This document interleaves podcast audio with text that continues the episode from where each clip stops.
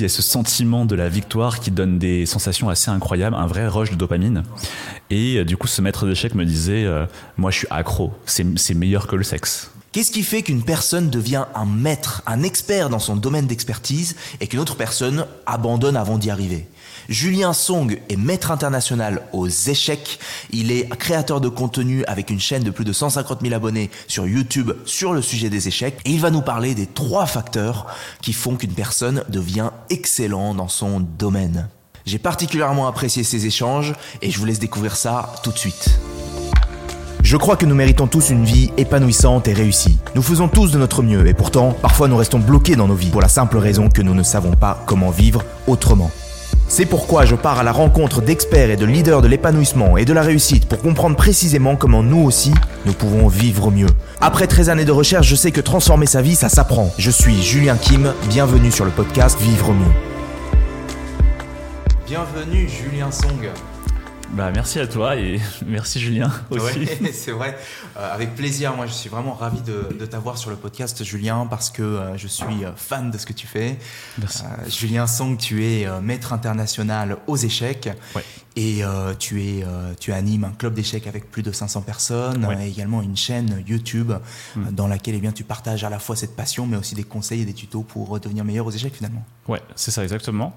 Et euh, ça je fais ça depuis pas si longtemps que ça. Avant, j'étais, j'avais un travail plus classique. J'étais consultant en stratégie pendant un an et demi. J'ai fait ça. Mm. Et auparavant, j'avais fait encore une voie très classique, tu vois, les, études, une école de commerce, une école d'ingénieur. Euh, et j'ai bifurqué. Tout d'un coup. Ah bah, finalement, à la lumière de ton expérience de maître international aux échecs, euh, finalement, tu as euh, pratiqué des heures et des heures les échecs, tu as participé à des grands tournois, tu as coaché des centaines d'apprenants. De, Et donc, je me dis, je ne sais pas si c'est si clair, mais je me dis que tu as probablement découvert certaines clés, certains, certains schémas qui se répètent, qui font que certains, en fait, arrivent à être excellents et à devenir maître international aux échecs, et d'autres qui finalement n'y arrivent pas vraiment. Ouais, bah ça fait du coup euh, un peu plus de un an, deux ans que je fais du coaching d'échecs. Euh, et quelque chose que j'ai beaucoup remarqué, c'est que euh, dès la première séance, on peut dire beaucoup sur le potentiel d'un élève. Ah, oui. Et ça se voit vachement à l'état d'esprit. Ouais.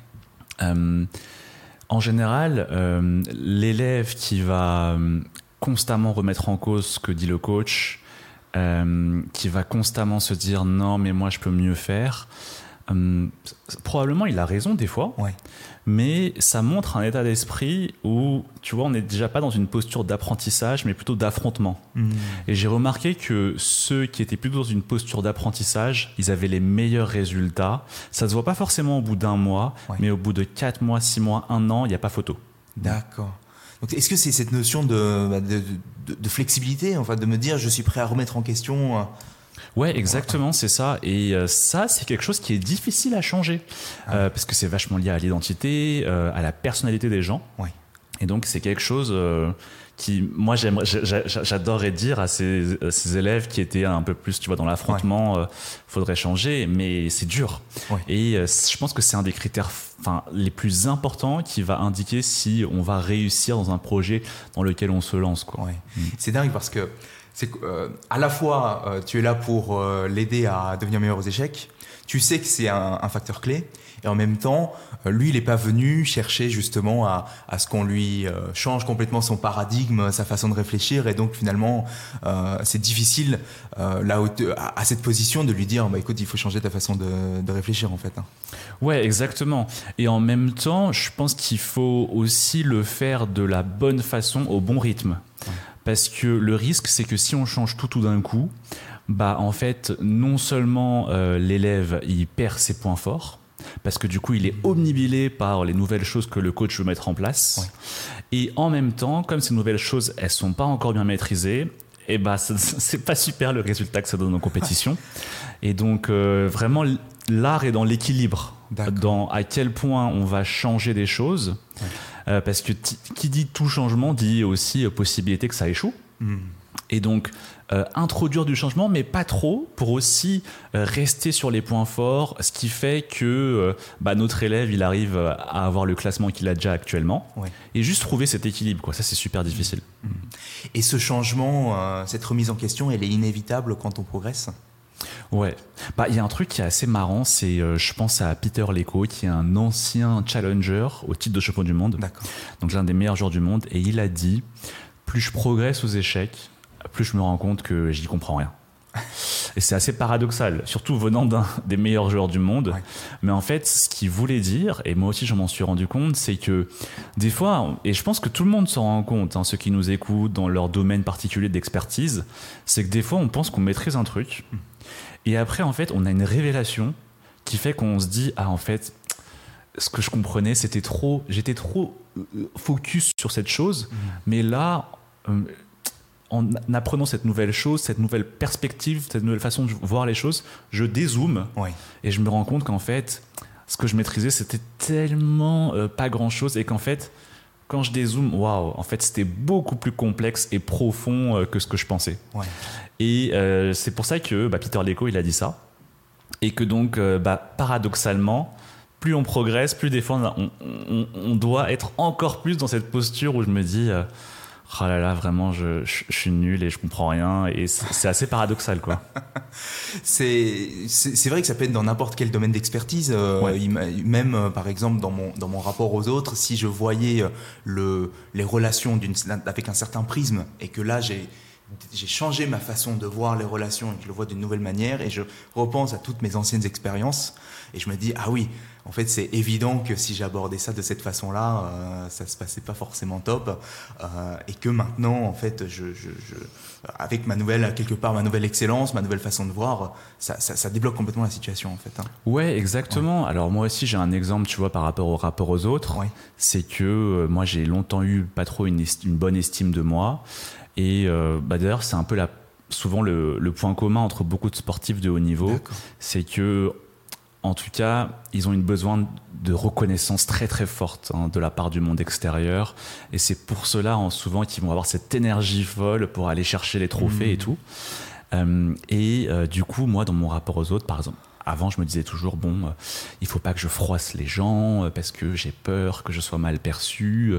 Et finalement, bah, plus récemment, j'ai eu comme cette, tu vois, cette, ce changement de paradigme où je me dis, Ouais, mais bon, en même temps, euh, si on froisse jamais personne, bon, on n'attire pas des gens qui ont le même état d'esprit que nous et mm. finalement, bah, euh, on montre pas qui on est.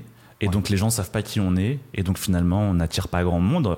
Alors que bah, si au moins on montre qui l'on est, bah, peut-être qu'on va en froisser beaucoup, mais au moins ceux qui vont rester, ils vont vraiment nous apprécier. C'est un exemple de changement de paradigme. Oui, absolument. C'est un autre domaine que les échecs. oui, et, pour ça, on, la précondition pour arriver à ces changements de paradigme, c'est qu'on soit justement donc en fait ouvert à euh, voir les choses d'une nouvelle manière. C'est pour revenir au départ de. Ouais, exactement. ouais. Et est-ce qu'il y a euh, comme ça, tu vois d'autres euh, clés du succès, on va dire? Je pense la, la discipline la, et, et, le travail. C'est quand même ultra important. Euh, moi, je fais les échecs à haut niveau depuis 20 ans. Et euh, du coup, pendant 20 ans, c'est quand même euh, des entraînements plusieurs fois par semaine. Et, et s'il n'y a pas ça, c'est. Au bout d'un moment, il faut faire le travail quand même. ouais. Et c'est quoi le, le meilleur. Tu sais, la meilleure mesure, le meilleur KPI, si on veut utiliser, tu vois, dans, le, dans, l'expression du, du, du, consulting, mais c'est quoi, le, c'est quoi le, la meilleure mesure de ça? C'est le temps investi? C'est, c'est les heures? Je pense que c'est important et, euh, et, notamment la régularité de ce qu'on fait. D'accord. Euh, je, crois que c'est important, tu vois, de poser euh, des grands objectifs, une stratégie, mais après, il faut que tous les jours, quand on se lève, on, fasse les choses. D'accord. Et j'aime beaucoup cette phrase, tu sais, du livre de James Clear, je crois, Atomic Habits. Ah oui, je crois, c'est ça. Hein. où il dit progresser de 1% tous les jours. Je sais pas si c'est lui qui l'a dit. Tout le monde, maintenant, elle appartient à tout le monde maintenant, tellement elle est répétée. Euh, d'ailleurs, ceux qui nous écoutent probablement la connaissent, mais on, dit progresser de 1% tous les jours, c'est euh, progresser de x37 en un an. Et euh, moi, j'ai jamais compris jusqu'à ce que je fasse les mathématiques. Euh, ouais, et en fait, ah ouais, effectivement, on progresse de 1% tous les jours, c'est x37 sur un an. Euh, mais le problème, c'est que euh, souvent, euh, le faire une fois, là, il y a 95% des gens, tu vois. Le faire sur deux mois, allez, il reste qui? Il reste peut-être 20% des gens. Le faire sur un an, il reste peut-être 1% des gens. Ouais. Et donc, euh, c'est pour ça, tu vois, je pense que voilà, il y a travail, discipline, c'est quand même euh, un des critères clés, quoi. Ouais. Bon, après, moi, avec ma culture euh, très asiatique, euh, Ouais. c'est quelque chose qui, qui, Qui est assez- ancré. Qui est assez ancré, ouais. ouais. Non, je te rejoins sur ça parce que vis- visiblement, je pense que les auditeurs vont le voir aussi. euh, On Oui. est euh, probablement de la même origine, non de, de Ouais. Corée du Sud? Ah, moi, pas Corée du Sud, Ah oui mais pas loin. D'accord. Chine. Ah, de Chine? Ah oui, d'accord. Ok. bah. Mais je pense que c'est, euh, c'est, c'est- les deux pays, c'est plus ou moins pareil. C'est, c'est que euh, on, ils travaillent pas mal quand même. les Chinois, les Coréens du Sud. Ouais, Euh, donc ça, on a ça en commun, quoi. ouais, Mm. c'est sûr. Et oui, et, et en fait, il y a cette notion de discipline et de régularité. Et, et souvent, quand on va voir ce que ça veut dire, la discipline et la régularité, derrière, j'ai l'impression qu'on touche à pourquoi est-ce qu'en fait j'ai intérêt à continuer versus qu'est-ce qui fait que j'ai pas forcément de, d'intérêt de, de continuer et donc de facilité à arrêter. Mhm. C'est, qu'on arrive en fait à une forme de, de pourquoi profond. C'est important pour moi de, de devenir bon euh, aux échecs. Et ça, ça peut peut-être distinguer ceux qui abandonnent et ceux qui continuent, non? Ouais, exactement. Euh, le pourquoi, Ouais. c'est très important. Euh, moi, j'ai deux exemples à donner. Ça fait 20 ans que je fais des échecs à haut niveau. Je m'entraîne régulièrement, plusieurs fois par semaine. J'ai jamais arrêté. Parce que euh, j'avais. euh, il y a vraiment deux types de motivation celle qui est intrinsèque Ouais. et celle qui est extrinsèque. Extrinsèque, c'est quand on fait quelque chose parce qu'il y a une sorte de carotte au bout. Euh, et intrinsèque, c'est on fait le truc parce qu'on a envie de le faire. ouais. Par Mm. exemple, l'extrinsèque comme la reconnaissance du, de, de mes proches, par exemple. Ouais, exactement. Et du coup, bah moi, tu vois, les échecs, ça a toujours été intrinsèque. Du coup, j'y suis allé à fond parce que je voulais faire les échecs et j'aime ça. Par contre, euh, quand j'étais consultant en stratégie, bah j'ai pas pu tenir plus d'un an et demi Mm. parce que c'était purement euh, une motivation extrinsèque, l'argent. euh, le, le prestige, parce que c'était un job qui était bien vu, Mhm. ça nous donnait une sorte de statut dans, dans la hiérarchie sociale, entre guillemets. Euh, et aussi, effectivement, les proches, faire plaisir Oui. aux proches. hein. Moi, j'avais l'impression que je faisais euh, plaisir à, mes parents en faisant euh, ce travail qui était bien perçu. Mais euh, ça suffit. ça- ça- on peut tenir sur un an, deux ans, trois ans quand on est comme ça euh, euh, motivé par une carotte, Ouais. mais sur le long terme, ça tient pas. Mhm. S'il n'y a pas le pourquoi profond, Ouais. ce- le, ce- le pourquoi dont tu parlais, quoi. Ouais. Mm. C'est-à-dire que lorsque tu étais... euh, oui, et, et allons-y, euh, parlons euh, de, de la partie, effectivement, Julien Song, de consultant à, à, Ouais. euh, entrepreneur des échecs et, et maître international des échecs. Euh, finalement, euh, il y avait une part euh, qui n'était pas forcément très nourrie en toi quand tu étais dans le consulting Ouais. euh, et qui t'a en fait poussé à, à aller dans ce qui te fait vraiment vibrer en fait. hein. Ouais, exactement. Et puis même, c'est même pas une part de moi qui n'était pas là, c'est même que je me perdais, tu Oui. vois.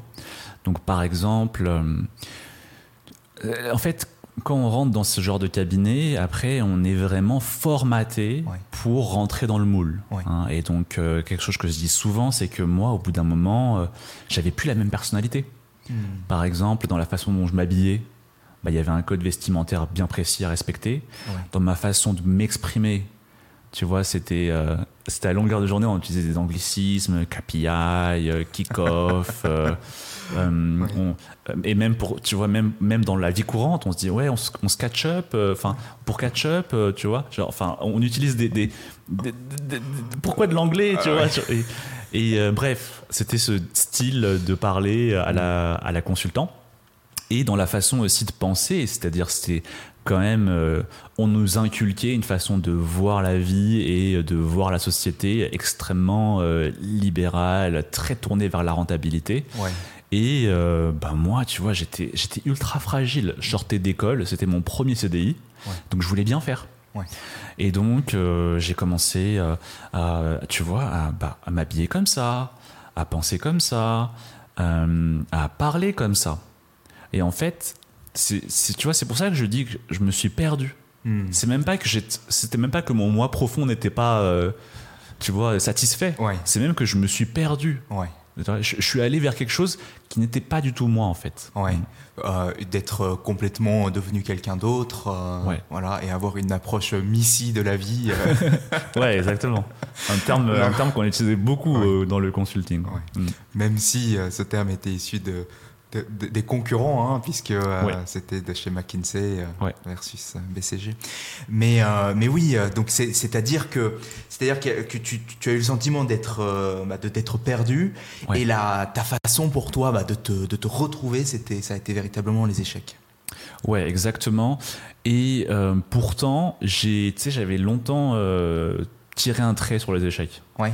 Ouais, parce que en fait, moi, c'était ma passion depuis que j'ai 10 ans. J'étais omnibélé par le truc et euh, ça m'a fait redoubler euh, la seconde en fait. Parce que euh, au bout d'un moment, j'en avais marre de résoudre des équations euh, de, du second degré. Je crois qu'on fait ça en seconde.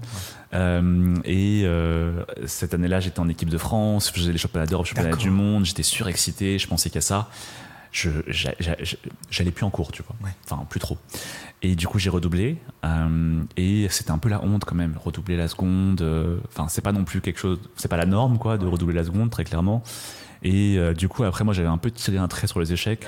Je me suis dit, euh, ça va me faire du mal, ce truc. Ouais. Et euh, finalement, euh, c'est quand j'étais au bord du burn-out, en tant que consultant, que je me suis dit, ah, mais c'est vrai qu'il y a ce truc-là, les échecs. Et en plus, à ce moment-là, il y a eu la fameuse série Netflix, Le jeu de la dame. Euh, les échecs, ils ont explosé aussi. Donc je me suis dit, euh, ah, Ouais. il y a peut-être euh, une, une raison pour démissionner. Hmm. Tu parlais du, je crois, de, du Covid aussi qui a. Ouais. Le Covid, ça a beaucoup joué parce que, et je pense que pour pas mal d'entre nous, un moment où tout d'un coup, le temps se ralentit, on a peut-être un peu plus de temps, de place pour l'introspection. Et moi, ça a vachement joué. Ouais. Mhm. Ouais. Et quand tu dis euh, tirer un trait, oui, c'est en fait c'est vraiment à un moment à ce moment-là en fait euh, pour toi échec égale euh, douleur quoi. hein. Et- Ouais, exactement. Bah, c'est le problème de- des passions. non Ouais. C'est qu'il y a cette passion positive qui nous donne de l'énergie, un truc qu'on fait avec le plaisir et en même temps ce côté amour mais haine. tu vois? Ouais. C'est-à-dire que le côté addictif aussi. Moi, j'ai pas. Je me rappelle, j'ai parlé à un maître, un autre maître d'échecs. Qui me dit euh, non mais moi je suis totalement euh, drogué aux échecs. Hmm. Euh, et parce qu'en fait, le- la sensation de la victoire, il y a rien de plus fort. D'accord. Tu vois, genre quand tu bats- quand tu joues quelqu'un, qu'il est en face de toi, Ouais.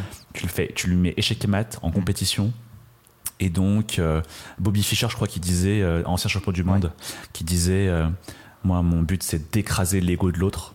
Il y a un peu ce côté aux échecs, tu vois. Ouais. Genre, en plus, c'est un jeu d'intelligence. Hmm. Donc, des fois, tu sais, par euh, extrapolation, tu te dis, ouais, je suis plus intelligent que lui. C'est meilleur que lui, ouais, c'est ça. Et euh, du coup, il y a ce sentiment de la victoire qui donne des sensations assez incroyables, un vrai rush de dopamine. Ouais. Et euh, du coup, ce maître d'échecs me disait, euh, moi, je suis accro. C'est meilleur que le sexe. D'accord. Ah oui, d'accord, ouais. C'est quand tu gagnes en fait, c'est vraiment cette, euh, ce shot de dopamine qui Ouais. te vient, ouais.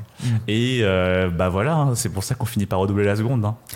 C'est vraiment ce côté amour, Ouais. amour, haine, passion, un peu trop passionnel justement. Mm, mm. Je pense que ça parle à peut-être pas mal qui nous écoutent et qui sont qui ont ce genre de passion un peu addictive quoi.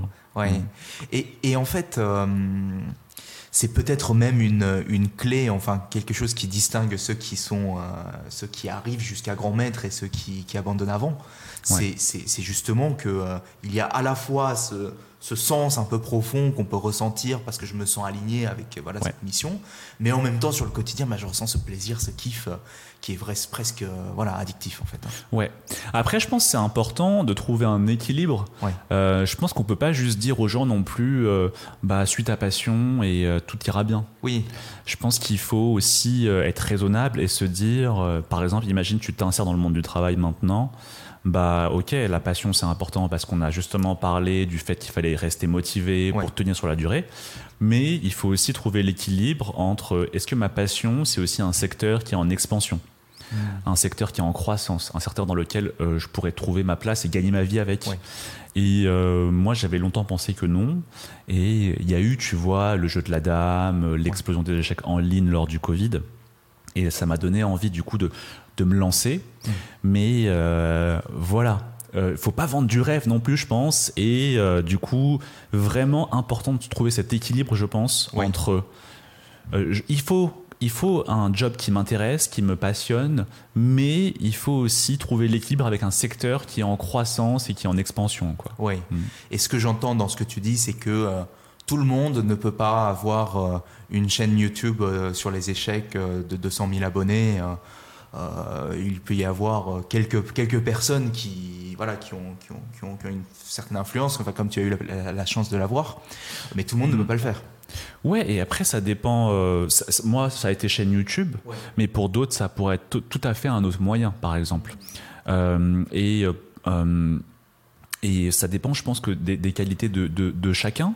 moi, depuis tout petit, j'avais un peu des prédispositions pour ça, c'est-à-dire que j'adorais prendre la parole en public, alors même que j'étais très timide dans la vie. Donc c'était un peu bizarre, je savais pas trop pourquoi. Et, mais surtout, j'adorais transmettre. Hmm. Euh, par exemple, je me rappelais, euh, bah, quand j'avais un pote, euh, année du bac, j'ai un pote qui est au rattrapage. Et je sais pas pourquoi, je me suis dit, allez, on va l'aider à avoir le bac. Et, et, en fait, c'était même pas pour l'aider. C'est parce que j'aimais faire ça. D'accord. tu vois? Ouais. Et ah, euh, genre vraiment, j'ai pas, j'ai vraiment pas envie de, de, de, faire genre ouais, je suis altruiste. Tu vois Honnêtement, c'était parce que j'adorais expliquer un truc et le gars comprend et après il fait le truc et ça marche. Hmm. Alors ça, ça m'a toujours euh, grave euh, fait plaisir. Et, euh, et, finalement, euh, du coup, euh, faire une chaîne YouTube, ça a été un peu le moyen pour moi de transmettre les échecs. Mais pour d'autres, j'imagine que ça va être d'autres moyens, d'autres formes d'expression via d'autres canaux. Hmm.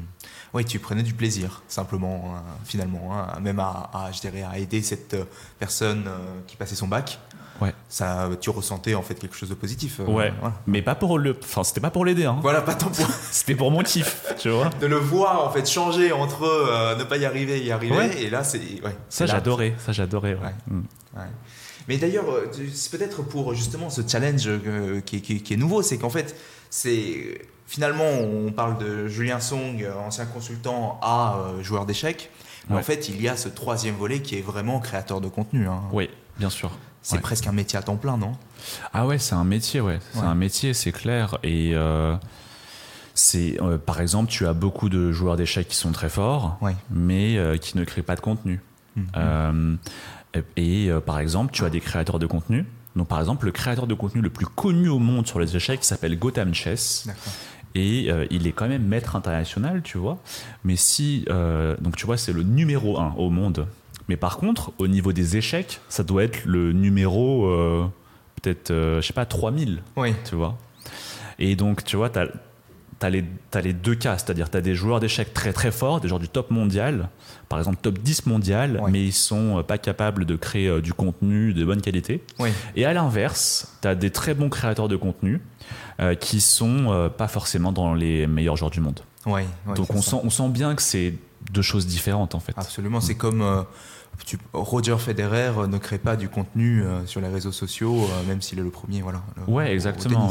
ouais. c'est ça. Mm. Mm. Et Magnus Carlsen ne crée pas de contenu sur les réseaux sociaux. Ouais, exactement. Alors là, il a un peu commencé parce qu'il ah en a, en, moment, en ce moment, il a un peu, il est moins motivé par les échecs. Il se met beaucoup au poker, à faire du streaming, parce que voilà, il s'est un peu lassé. Mais on revient, on en revient au pourquoi. Oui. Il a perdu son pourquoi en fait. D'accord. Et euh, du coup, il se met peut-être un peu à créer du contenu, tu vois, mais surtout à jouer beaucoup au poker. Ouais, ok, ok. Et, euh, et donc, euh, est-ce que, tu vois, si je fais un pas en arrière, donc sur cette idée que c'est important de trouver, d'aller vers quelque chose qui fait sens, hein, donc pour toi, ça a été à la fois les échecs et la création de contenu, est-ce que tu dirais pour, pour notre audience qui est dans une démarche d'évolution personnelle, est-ce que c'est essentiel d'aller vers quelque chose qui, qui fait vibrer, d'aller trouver son pourquoi profond? Ouais. Mais trouver son pourquoi profond, euh, c'est dur. C'est dur et en fait, on nous fait croire que c'est simple. Hmm. Tu vois, on nous fait croire que, euh, tu sais, c'est des injonctions en mode sois toi-même, aime-toi, tu vois, des trucs comme ça. Bien sûr. Et, et moi, euh, quand on m'a dit ça, je me suis toujours dit, bah, sois moi-même, mais ok, mais enfin, du coup, je fais quoi concrètement Exactement. Tu vois? Exactement. Et en fait, le truc que j'ai fini par comprendre, c'est que en fait, moi, par exemple, quand j'avais ce job de consultant en stratégie, en fait, j'étais rentré dans un moule Ouais. qui agissait à ma place, Hmm. tu vois. Et je m'en suis pas rendu compte. Moi, j'ai toujours cru que j'étais moi-même, Oui. jusqu'au jour où j'ai démissionné. Du coup, quand j'ai démissionné, il y avait plus euh, le manager pour me dire, ok, il est où le costume, le costume cravate, tu vois. Quand j'ai démissionné et que j'étais au fond de mon lit, il y avait, il y avait personne pour me dire, euh, attends, mais euh, du coup, euh, tu utilises plus les anglicismes dont Ouais. on parlait, tu vois. Ou euh, quand j'étais, euh, quand j'ai démissionné, il y avait personne pour me dire, ok, tu dois penser comme ci et comme ça, tu vois. Et en fait, là, ça a été le vertige Hmm. tu vois, parce que je me suis dit, ah mais du coup, enfin, vu qu'il n'y a plus ce moule qui réfléchissait à ma place, qui agissait à ma place, qui tirait les fils derrière, tu vois, de mon comportement, bah, je me suis retrouvé euh, sans rien et je me suis dit, bah en fait, je suis qui? Hmm. Et en fait, là, c'était le vertige. Ouais. Et du coup, en fait, trouver son moi profond, et bah en fait, c'est vraiment quelque chose, c'est pas quelque chose qui nous est donné en fait dans la vie. Hmm. Pas du tout, parce qu'en fait, plus on vit, plus on a différentes, différents moules, tu vois, qui viennent comme ça se mettre sur nous et qui vont euh, forger un peu notre comportement. Par exemple, ça peut être bah, parce que ma famille elle est comme ci, comme ça, bah, du coup je me comporte comme ça. Parce que je suis de cette, de cette origine, je me comporte comme ça. Ouais. Parce que je travaille dans ce milieu, je me comporte comme ça. Ouais. Euh, et en fait, euh, savoir vraiment qui l'on est, c'est essayer de se débarrasser de ces moules et de vraiment partir à la découverte des choses. Ouais. Tu vois Et pas se dire, par exemple, ouais, vu que je suis de droite, et bah sur ce sujet, je pense ça. Hmm. Tu vois Hmm. Encore l'exemple d'un moule qui va réfléchir à ta place, Hmm. et du coup, tu vas te dire, bah oui, je suis de droite, donc euh, je pense ça sur ce sujet. Ouais. Non, il faut vraiment se dire, ok, moi je suis quelqu'un d'unique, il y a ce sujet, je vais euh, faire des recherches, Je vais peut-être rencontrer des gens, je vais peut-être me forger ma propre opinion. Hmm. Et finalement, après, j'aurai ma conviction, et sur ce sujet, je pense ça. Hmm. Et je sais qui je suis sur ce sujet. Et non pas parce que je suis de droite. Tu vois Enfin, je, je dis pas que je suis de droite, hein, c'est un, c'est un que- exemple. Bien vois. sûr, bien sûr. Et, et, et tu, et je te rejoins entièrement sur cette idée, c'est qu'en fait, c'est cette, euh, cette notion qu'on a en, sur nous des étiquettes, Ouais, exactement. euh, des identités, des croyances, Oui. qui, euh, et même des automatismes hein, qui façonnent Ouais. comment on se comporte, comment on pense, comment on agit, comment on est hein, au Exactement. quotidien. On a souvent tendance à confondre ça avec être soi-même, Oui. alors qu'il existe une couche quand on a retiré tout ça, qui est peut-être, voilà, il y a plein, d'autres- plein de mots pour le dire, mais ça peut être vraiment l'essence, enfin ça peut être vraiment, voilà, l'énergie qui se trouve en nous. Et, euh, et en fait, la question, elle devient comment est-ce que je vais utiliser cette énergie Ouais. d'une façon bah, qui me serve et, et d'une façon plus consciente que juste suivre des injonctions euh, comme tu les as dites. Ouais, exactement. Alors, tu vois, le premier moyen, le premier levier très simple à actionner, c'est par exemple de se dire, ok, non mais je pense quoi de ça? Et, et je réponds pas parce que oui, euh, je suis de gauche, Ouais. oui, parce que je suis de cette origine, oui, parce que je suis une femme. Non, vraiment, dès qu'on sent qu'on répond parce que on se dit mon identité c'est ça, Ouais. et du coup je réponds ça, hum, c'est souvent le signe que le moule répond à notre place. Et donc voilà, dès qu'on sent qu'il y a un peu cette envie que Ouais. le moule répond à notre place, et ben on se dit non non non, euh, Ouais. je vais aller à la rencontre de la chose et me forger ma propre opinion. Donc ça, ça peut être un, un premier levier. Et après, le deuxième levier, je pense qui est assez important, c'est que il y a beaucoup, et je pense qu'on le voit beaucoup sur les réseaux sociaux. Mhm. Euh, on parle de bulles idéologiques, tu vois, et c'est lié aux algorithmes, au fil d'actualité, tu vois, au feed. Euh, par exemple, imagine tu es sur YouTube, et bah imagine t'es, je sais pas moi, chasseur dans la vie, tu vois, bah du coup, ton, ton feed YouTube, ce sera que des vidéos de chasse, Ouais. tu vois. Je prends un exemple un peu neutre, tu vois, euh, quoique c'est pas si neutre que ça la chasse, mais euh, tu vois, très vite on peut s'enfermer dans une bulle un petit Ouais. peu. Et du coup, je pense que c'est important dans sa vie aussi de laisser vraiment de la place à l'aléatoire Hmm. Tu vois, de se dire, bah cette personne, j'avais pas forcément prévu de la rencontrer, Mm. mais je la, mais du coup, bah pourquoi pas? Tu vois, pas tout de suite fermer la porte et se dire non mais j'avais prévu comme ça et comme si, et du coup non. Mm. Laisser un peu de la, place à l'aléatoire et du coup, c'est des moments qui vont peut-être nous permettre de découvrir quelque chose qu'on a toujours cru qui n'était pas fait pour nous. Ouais. Et en fait, comme ça s'est présenté là, et bah du coup, euh, on se rend compte que ah bah tiens, finalement, j'aime bien ça. Et donc ça me fait penser qu'il y avait un TEDx qui était vraiment super. C'était de quelqu'un, Ouais. un développeur qui a une idée fabuleuse. Il s'est dit, euh, je vais programmer une app. Et cette app, tous les vendredis soirs, elle va commander un Uber. et elle va directement dire au Uber d'aller à un endroit au hasard dans la ville sur Google Maps. Tu vois? Et du coup, bah, ce gars, il a fait ça. Et tous les, tous les vendredis il n'avait pas le choix. Il y avait le Uber qui était en bas, il y avait déjà une adresse qui était entrée dans, pour euh, le Uber, tu vois. Et du coup, il a fait plein de choses qu'il n'aurait jamais faites de sa vie. Hmm. Et finalement, il s'est dit Ah, mais en fait, j'aime bien ça. Ah, mais tiens, danser, j'aime bien. Ah, mais tiens, je... il est même dans un club d'échecs. Mais je crois qu'il n'a pas aimé au fait. mais au moins, il va à la rencontre des choses et il se forge une conviction au lieu de hmm. laisser son moule répondre à sa place. Ouais. Et ça, ça permet donc de se faire des conditions et d'avoir euh, son identité, euh, on va dire, euh, que j'ai construit moi-même. Ça me permet d'aller vers bah, ce, pourquoi profond, c'est ça hein? Ouais, exactement. Et parce que c'est quelque chose qu'on découvre. Et c'est pas quelque chose qui nous est donné comme ça. Oui. Hmm. Et c'est aussi un. Est-ce que c'est pas aussi un choix? C'est-à-dire que justement, comme maintenant que j'ai fait toutes ces expériences, à un moment donné, bah, je sens que c'est comme ça que je vais euh, choisir d'exprimer mon, mon pourquoi. Ouais, tout à fait. Mais euh, c'est important que d'avoir eu tout ce processus, tu vois, et de se dire ça c'est euh, la façon dont je, c'est qui je suis et la façon dont, dont j'agis. Donc j'ai un exemple sur ça, tu vois, c'est par exemple revenons aux échecs. Mm. Moi j'ai beaucoup d'amateurs tu vois, qui me disent, euh, qui copient en fait la façon dont euh, Magnus Carlsen, donc le, champion du monde jusqu'à récemment, euh, s'entraîne, tu vois. Et ils me disent, non mais ça peut être que la bonne façon, parce que Magnus Carlsen, le numéro un mondial, mmh, s'entraîne comme ça. Donc moi, je vais aussi m'entraîner comme ça. Et moi, j'ai envie de leur dire, mais non, pas du tout, mmh. parce que Magnus Carlsen, pour arriver à ce point B, il est passé par 10 000 chemins. Et il a compris que ça, ça marchait pas, ça, ça marchait pas, ça, ça marchait dans ce contexte, mais pas dans l'autre. Et finalement, quand maintenant il s'entraîne comme ça, c'est parce que euh, il sait qu'il y a eu tout ça et que c'est ce qu'il faut faire maintenant dans ce, de ce, contexte-là. Hmm. Mais par contre, si toi, tu es amateur et que tu t'entraînes comme Magnus Carlsen, et eh ben en fait, tu vas faire quelque chose, mais tu sais même pas pourquoi tu le fais.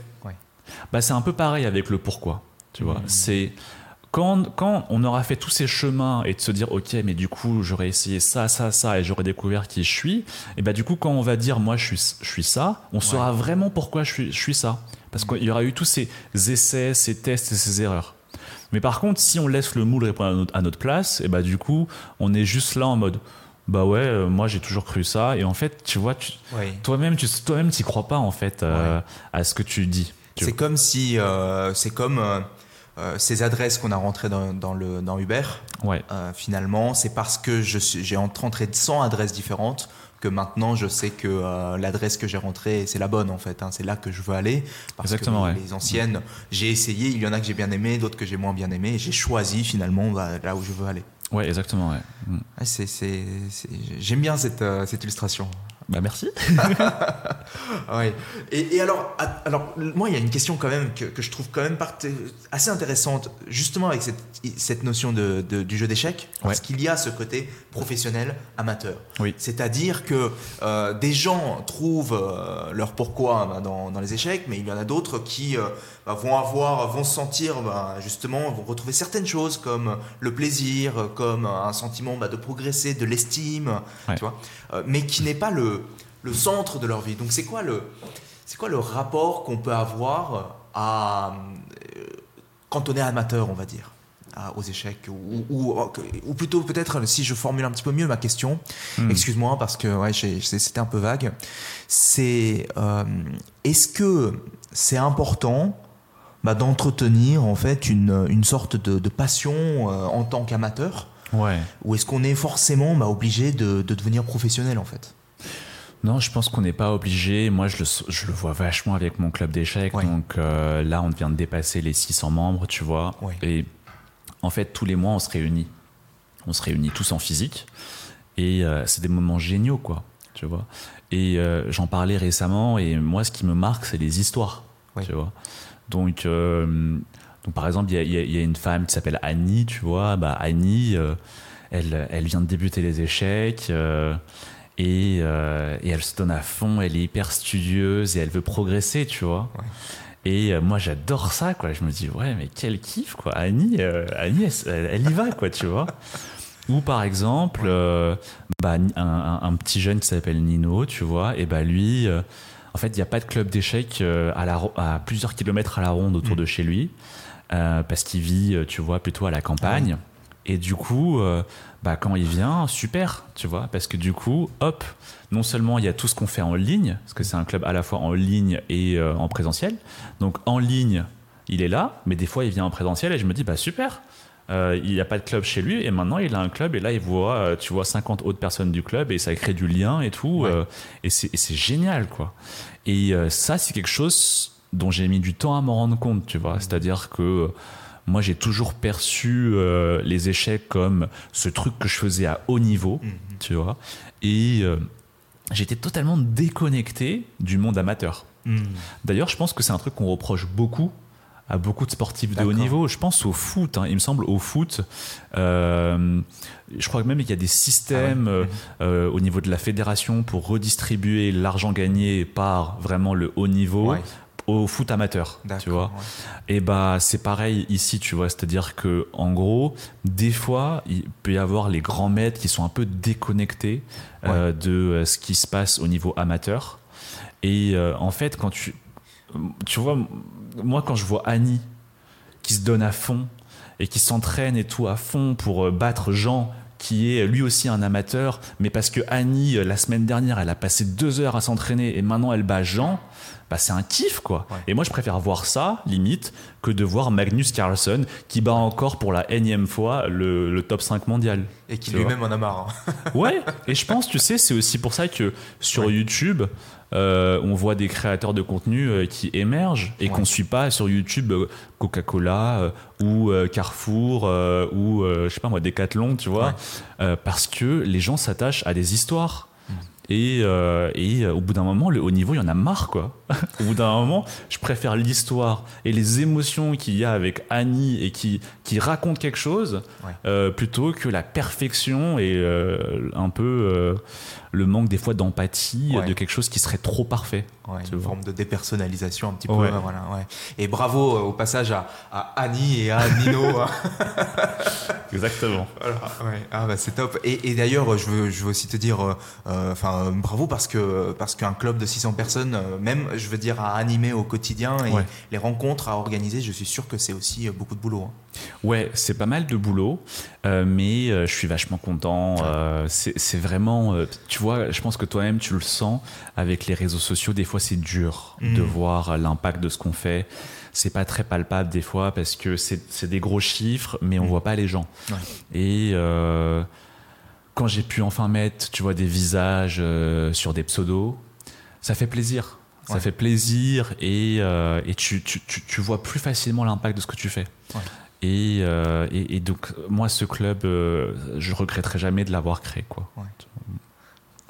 Alors, euh, Julien, est-ce que finalement à la question initiale sur les clés du succès, est-ce qu'on a un peu fait le tour ou tu vois d'autres choses? Bah, on a parlé travail, discipline, Ouais. euh, la régularité, ultra important, euh, ce fameux 1% tous les jours pour x37 sur un an. Ouais. Ça, c'est le premier gros facteur, je pense. Ouais. Le deuxième gros facteur dont on a parlé, c'est quelque chose qui nous passionne. hein, parce que euh, s'il n'y a pas la passion, on va pas tenir sur la durée. Ouais. Et peut-être le troisième truc auquel je pense là maintenant, c'est que euh, il faut s'entourer, quoi. Il faut Mhm. bien s'entourer. Et s'entourer de gens qui ont le même rêve que nous. Je pense que Mhm. c'est important. Parce que quand on a un rêve, mais que tous les... Supposons, que tu... imagine, je suis jeune, Ouais. j'ai un rêve, je suis chez mes parents, et bah, moi, mes parents, ils croient, imagine, mais ils croient pas à mon rêve, mes parents. Ouais. Bah, du coup, hop, je vais, au, je vais euh, à l'université, quand je rentre à la maison, tu vois, ah, bah, mes parents, ils sont là, et ils me démotivent, Ouais. tu vois. Ou par exemple, ah, j'ai des potes, mais mes potes, ils y croient pas à mon projet. Du coup, quand je leur parle de mon projet, bah, ils disent, Ouais, pff, encore un de tes, tu vois. Donc au final, bah, si tu es entouré uniquement de gens qui croient pas en toi et à ton projet, bah, ça va pas aider, quoi. Ouais, c'est sûr. Et donc, euh, moi, par exemple, quand j'ai commencé à me lancer un petit peu sur, quand j'ai démissionné et que j'ai commencé à me lancer sur les réseaux sociaux et à créer ce club d'échecs, bah, je me suis entouré de gens qui avaient aussi un petit peu ces mêmes ambitions. Ouais. Et du coup, au lieu d'être entouré de gens qui me disent au quotidien, tu vas pas y arriver, et ben on est tous dans le même bateau et on se dit on va y arriver ensemble. Ouais. Et ça, ça change tout. Mm. Ça change tout parce que euh, non mais ça change tout, il n'y a pas photo. Bah oui, à quoi, finalement, euh, quand on se dit, mais pourquoi est-ce qu'on passe, on a passé autant de temps? Pourquoi est-ce que j'ai passé autant de temps à me tirer une balle dans le pied? Ouais. à euh, me construire un environnement. Bah, finalement, je l'ai, je l'ai pas construit consciemment. Je l'ai, je l'ai, c'est arrivé comme ça, mais avec un environnement qui parfois peut être toxique ou en tout cas me, m'empêcher de d'avancer dans le bon sens. Et, et, et je réalise que j'ai le pouvoir d'en créer un nouveau en fait. hein. Ouais, exactement. Et ça peut être des choses toutes bêtes, tu vois. Ouais. Imagine, euh, par exemple, tu veux faire du sport. Ouais. Bon, bah déjà, va trouver un pote qui veut faire du sport aussi. Ouais. Euh, c'est ultra simple, tu vois. Euh, ou par exemple, tu veux, euh, je sais pas, imagine, tu veux, je sais pas, lancer peut-être, euh, oui, un, un projet d'entreprise. Hmm. Et bah, euh, euh, va rencontrer euh, des gens qui sont aussi dans, un- dans une quête de créer une, entreprise. Ouais. Et bref, entoure-toi des gens qui ont le même, euh, le même rêve, quoi. Hmm. Mm. Voir une chaîne, euh, une chaîne Discord euh, ou euh, voilà un forum. hein. Ouais, ou des Ouais. meet-up, des trucs euh, comme ça, et euh, ça change tout, quoi. Alors, Julien, merci pour ça. Euh, c'est, euh, un- tu as fait une synthèse Missy hein, des, trois, des, trois, des trois points, facteurs clés de succès euh, pour euh, réussir finalement, euh, que ça soit aux échecs, mais aussi euh, finalement dans un, dans un domaine d'expertise. hein. Ouais. J'aimerais bien, à ce stade, parler un petit peu de toi en te posant quelques questions courtes qui appellent à des réponses assez courtes. Tu vas Ok. voir. Tu es Ça prêt marche. pour ça? Je suis prêt. Alors, Julien, première question, question courte. À quoi ressemble pour toi une journée idéale Euh, c'est une journée où je peux euh, décider de ce que je fais et quand je veux le faire. Hmm. Ok. Merci. Ah oui, vraiment, ouais. Est-ce qu'il y a une personne, Julien, qui t'inspire? Euh, à chaque fois, je cite la même personne. En fait, je cite Thibaut, Thibaut Louis, qui est aussi un créateur de contenu. Et en fait, c'est lui qui m'a incité à me lancer. Ah, d'accord. Et euh, ah, mais tu vois, on en revient à ce point de bien s'entourer. Ouais. Et euh, du coup, je suis grave reconnaissant euh, parce que sans lui, je j'aurais jamais fait tout ça. C'est dingue, Hmm. c'est- super. Ok. Bravo à Mais, mais c'est, pas, c'est pas une bonne réponse parce qu'il y a tellement de gens qui, incroyables qui ont marqué l'histoire et moi, je cite juste mon pote. Ouais, mais euh, et, et- et en même temps, l'impact qu'il a pu avoir euh, est euh, aussi fort que pour toi que, que, les, que, des personnes historiques. Oui, Donc, oui, oui. Mais je suis nul en histoire, donc c'est aussi pour ça que j'ai, j'ai pas cité euh, personnages historiques. Ok. Question numéro 3, Julien. Est-ce qu'il vaut mieux, selon toi, apprendre à aimer sa vie telle qu'elle est ou chercher à l'améliorer? Hmm, c'est dur. Hum, je pense qu'il faut un mélange des deux. Hmm. Il faut l'améliorer Ouais. euh, parce que des fois on est dans des situations euh, où on n'est pas heureux. Mais en même temps, si on vit constamment drivé par un futur qu'on désire, Hmm. mais du coup, est-ce qu'on est toujours là à vivre le présent? Ouais, Donc, il faut un mélange des deux, je pense. merci.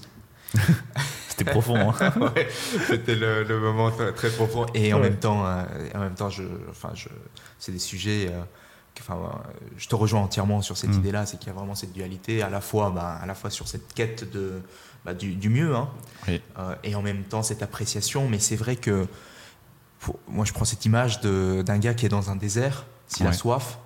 euh, c'est pas en appréciant, en, en- en- en ressentant de la gratitude, tu vois, pour l'abondance d'eau euh, qui, est, qui est dans son désert, qu'il obtiendra finalement en fait euh, réponse à, tu vois, à sa soif. Donc en fait, il a besoin d'aller chercher de l'eau, tu vois. Oui, oui, oui. Oui, bah, c'est clair. Donc c'est ce que tu dis, c'est que c'est qu'à un moment donné, on a on a besoin de voilà de chercher à améliorer sa vie et en même temps voilà pro- pro- poser de l'appréciation. Ok. Et euh, Julien, est-ce qu'il y a quelque chose dont tu as dont tu as peur? De quoi tu peur? De quoi j'ai peur Euh, hmm. J'ai longtemps eu peur que tout s'arrête. Ouais. J'ai longtemps eu peur que tout s'arrête. Euh, Comme une coupure de courant Non. J'avais... Non, j'ai juste peur que. euh, Ouais. Ouais, des fois tout s'arrête, tu vois, t'imagines, euh, le club disparaît, euh, Ah oui. Le- les réseaux disparaissent, mais qu'est-ce que je vais faire Ouais. Euh, Ouais, des fois j'ai cette peur, ouais. Ok. Mais c'est une peur qui n'est pas traitée encore, tu vois. Donc je peux rien dire d'autre. Bah, c'est une peur, hein, justement. Bien sûr, bien une sûr. peur quand elle est guérie, euh, c'est plus une peur. Ouais. Ouais, j'ai un peu cette peur et je pense qu'elle est pas saine, tu vois. Genre, Mhm.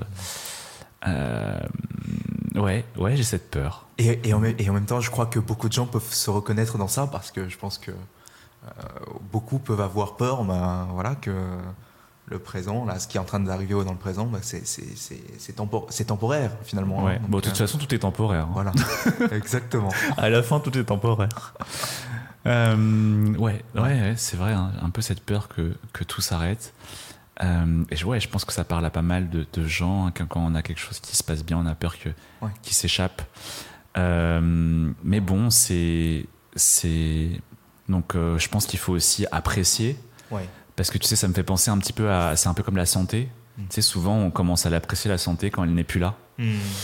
Euh, et du coup, encore une fois, ça nous rappelle à quel point des fois il faut apprécier ce qu'on a déjà. Ouais. Euh, parce que bah, quand ce sera plus là, bah là, on n'aura plus que nos yeux pour pleurer. Donc, Et- absolument, et je te rejoins. Tu sais que ce sur quoi je porte de l'appréciation en ce moment, c'est cette énergie, tu sais, euh, qui vive, qui brûle en, en toi, en moi, en nous, euh, de vouloir bah, accomplir, d'avancer, de croître en fait. ouais. Et j'ai réalisé que cette énergie aussi, elle est limitée dans le temps Hmm. que dans peut-être, je sais pas moi, dans 50 ans, euh, en fait, je ressentirai moins cette énergie et parce que bah, finalement la vie elle fait, elle fait comme ça. Ouais. Euh, et, et- et- et donc, euh, parce que quand on est jeune, quand on a, je sais pas, 20 ans, euh, on se rend pas compte quoi. Ouais. Et, et aussi, la problématique, euh, c'est vraiment croître, mais à quel prix Tu vois? C'est-à-dire, euh, euh, est-ce que je suis prêt à faire ça, ça, quitte à perdre Mm. un petit peu mes valeurs, qui je suis, ce pourquoi je me battais à la base? Ouais. Et ça peut être très simple avec les, les réseaux de faire ça. Parce que euh, pour ceux qui connaissent pas, en fait, on est vachement incité à faire vachement de vues. euh, Ouais. dès que sur les plateformes, en fait, dès qu'on crée un contenu, après on a des, sta- des statistiques qui sont fournies par les plateformes. Et euh, tu vois, si euh, c'est ta meilleure vidéo depuis les dix dernières, il y a des confettis qui apparaissent. Ouh, c'est la fête, tu vois, et YouTube qui te félicite.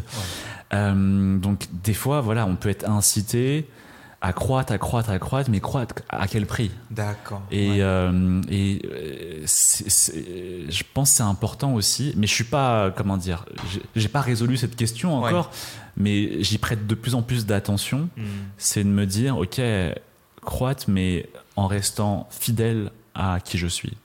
Je, je m'en suis rendu compte euh, sur, sur mes thématiques que la plupart des gens en fait euh, restent sur des niches qui font énormément de vues et Oui. de- d'enchaîner des vidéos euh, sur ces niches qui font énormément de vues, quitte à perdre de vue justement Ouais. le- la raison pour laquelle au départ on avait commencé à faire des vidéos. Ouais, après, je pense que ça parle à plein de gens dans plein de domaines. Tu Ouais. vois, genre par exemple, imagine tu as un travail, Oui, mais que ce, ce travail, il n'est pas. Tu, des fois, tu dois faire des choses où tu te dis, mais c'est peut-être pas éthique. et c'est peut-être pas les valeurs que j'ai. Je pense qu'on a tous un peu ce questionnement de euh, euh, est-ce que je suis prêt à faire ça ouais. Et souvent c'est pour l'argent d'ailleurs, Ouais. tu vois. Est-ce que je suis prêt à faire ça pour l'argent? Mais est-ce que je suis pas en train de me perdre? Ouais. Je pense que ça nous parle tous quoi. L'argent, la gloire, euh, la reconnaissance.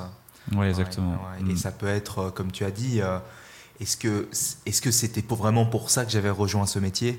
Ouais. Mm. Euh, et, et tu parlais de consulting.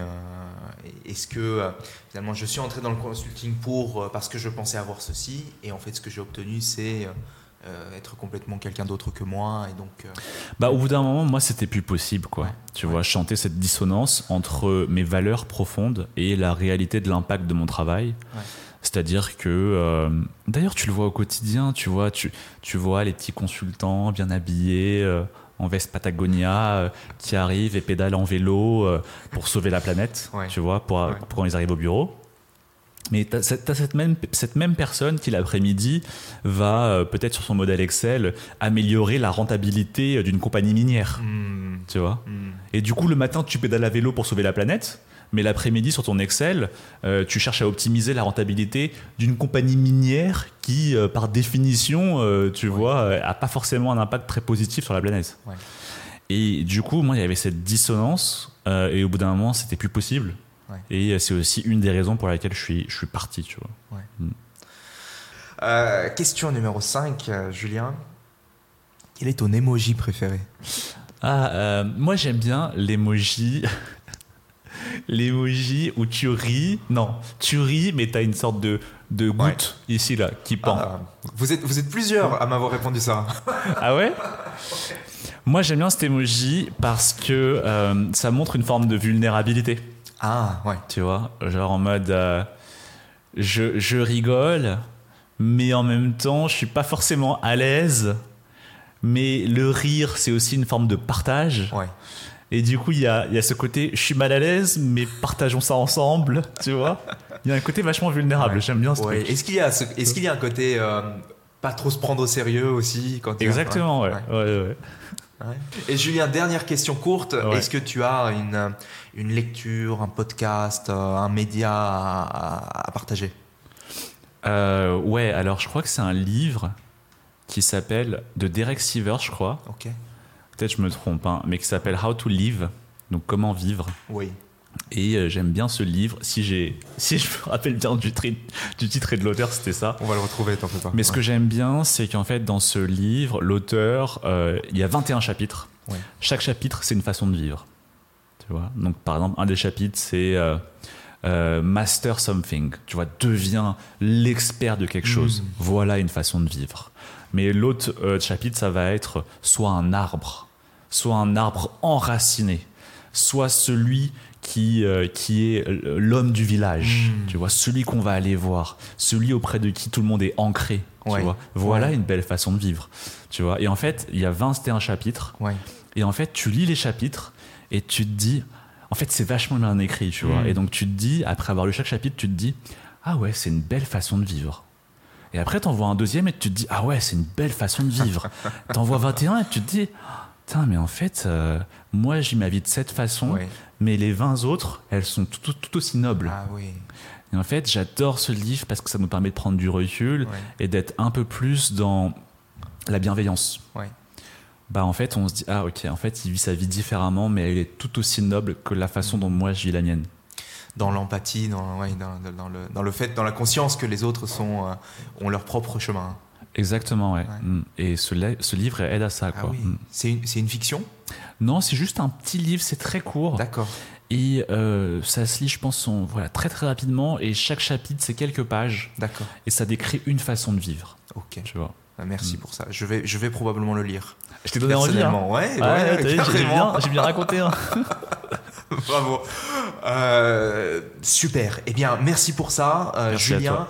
Je, on a une dernière séquence. Ok. Une dernière séquence parce que tu sais, dans notre podcast, ce qui est important, c'est finalement d'aller voir tous ces concepts et ces clés euh, qui euh, aujourd'hui ne sont pas forcément euh, connus de tous, où il n'y a pas une, une structure pour transmettre ces connaissances. Oui. Euh, et à proprement parler, c'est quoi? C'est l'éducation hein, finalement. Mhm. Euh, et dans l'éducation, il y a à la fois euh, le, le système scolaire, donc l'école, et puis Ouais. l'éducation peut-être hein, sous une forme un peu plus informelle, qui est à la fois sous la forme familiale, Ouais. culturelle, les médias, etc. Donc moi, j'englobe, par éducation, j'englobe ces deux, ces deux aspects.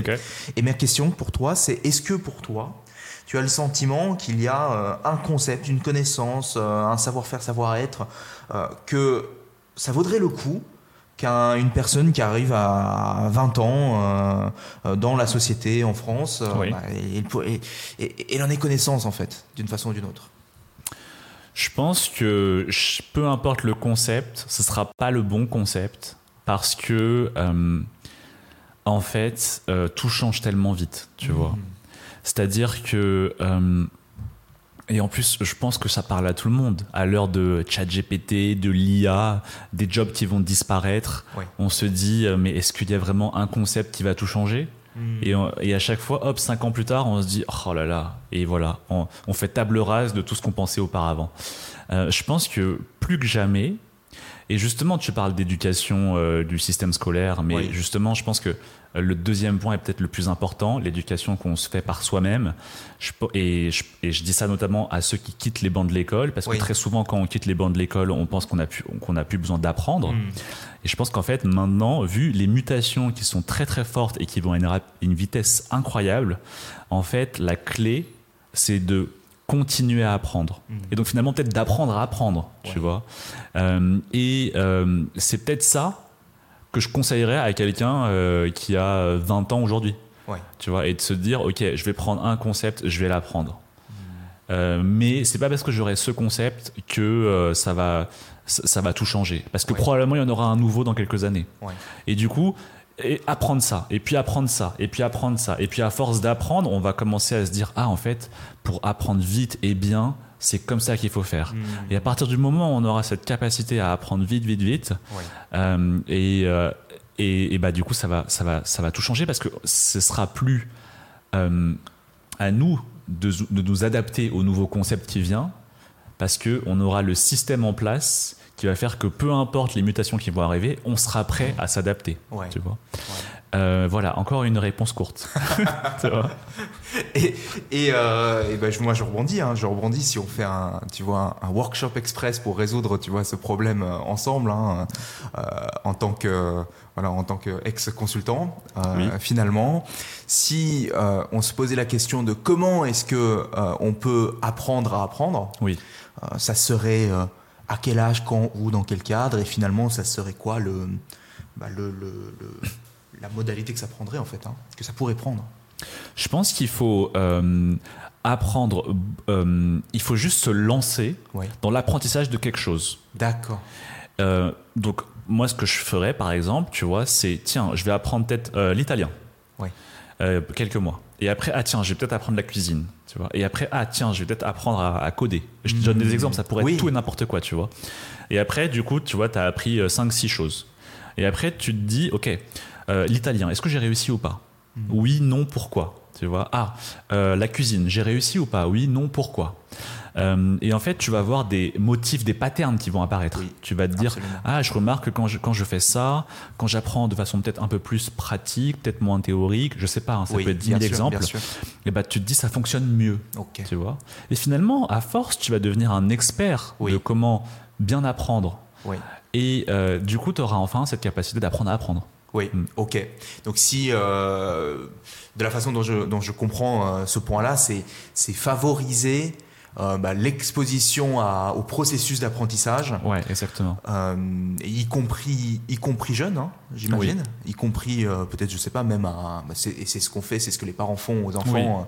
quand ils ont 6 ans, 8 ans, 10 ans, euh, Mm. les exposer à un, pas un maximum, parce que je pense que le but n'est pas non plus de le faire, c'est pas le volume qui compte, mais en tout cas un bon, un bon nombre, quand même un Oui. peu un volume, ouais.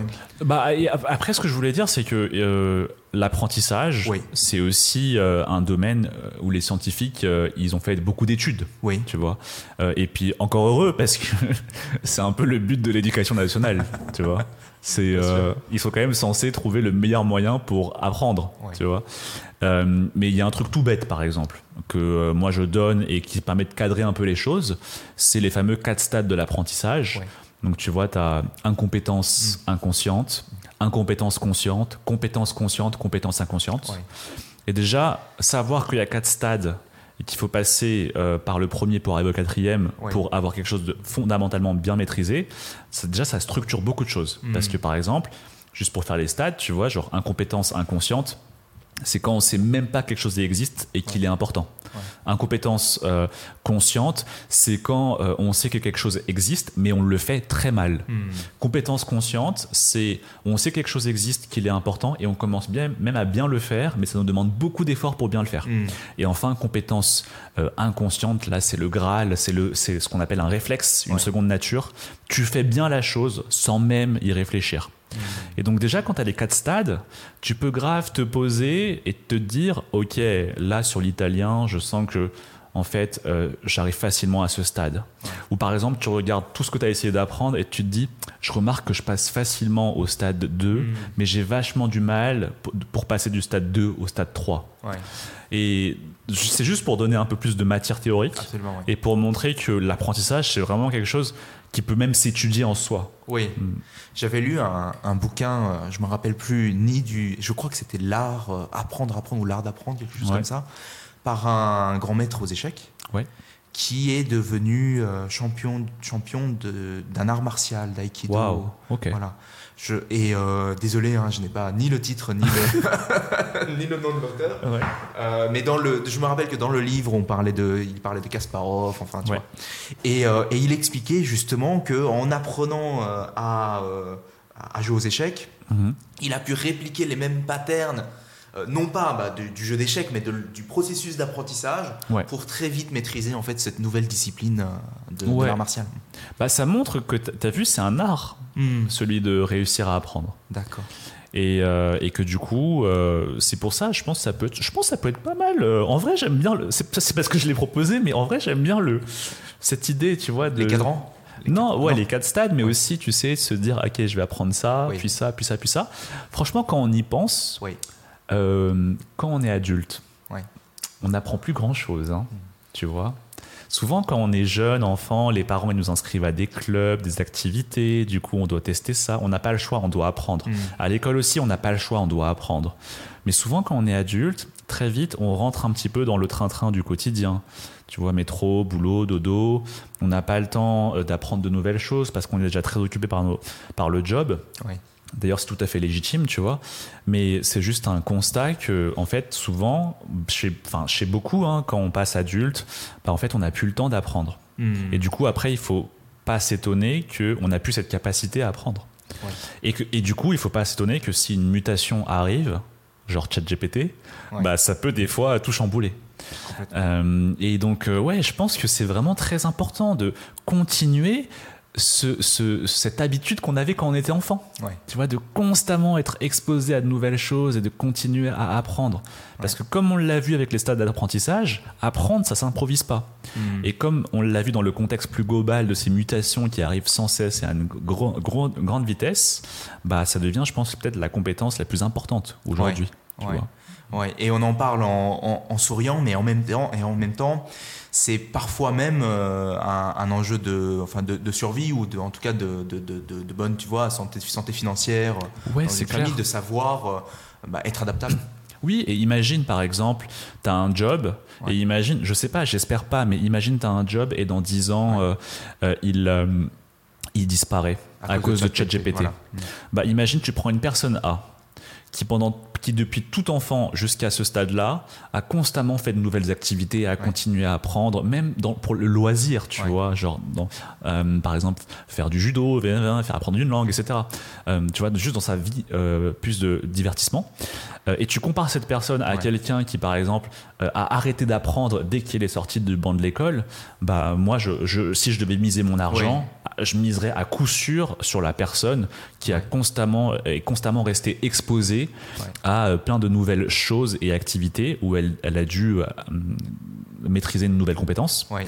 Parce que je me dis, euh, bon, bah, j'ai l'impression que tu as vu, euh, il y a deux ans, elle apprend le judo, il y a un an, euh, elle apprend l'italien. Bon, bah, si ChatGPT a fait disparaître son job, je suis pas inquiète pour elle. Ouais. Je pense qu'elle est tellement habituée à apprendre de nouvelles choses qu'elle va s'en sortir. Ouais. Par contre, la personne qui, euh, la dernière fois qu'elle a fait une nouvelle activité, c'est où elle a appris une nouvelle chose, euh, c'est il y a 10 ans quand elle était ado. Bah là, là, je serais plus inquiète pour elle, cette personne, parce que je vais me dire, ah, mais du coup, est-ce qu'elle va réussir à, à s'adapter Ouais. euh, et à trouver un, euh, un autre job qui, du coup, requiert de nouvelles compétences? Ouais. Pas sûr. Et pour boucler la boucle de, de ce podcast, c'est probablement ces deux personnes, quelque part, que lorsque tu, tu rencontres euh, deux personnes que tu coaches, Ouais. euh, qui peuvent avoir justement ces deux dispositions dont tu avais parlé au départ, euh, qui est à la, à la fois d'être voilà, de cette ouverture hein, ouais, dans le. Magnifique, tu as bouclé la boucle. Tu, tu as vu, voilà, j'ai fait un effort. Ouais. Et ça, du coup, effectivement, c'est ce que je repère chez mes élèves, c'est-à-dire entre quelqu'un qui a l'état d'esprit euh, je veux apprendre et quelqu'un qui a l'état d'esprit plutôt d'affrontement avec son coach.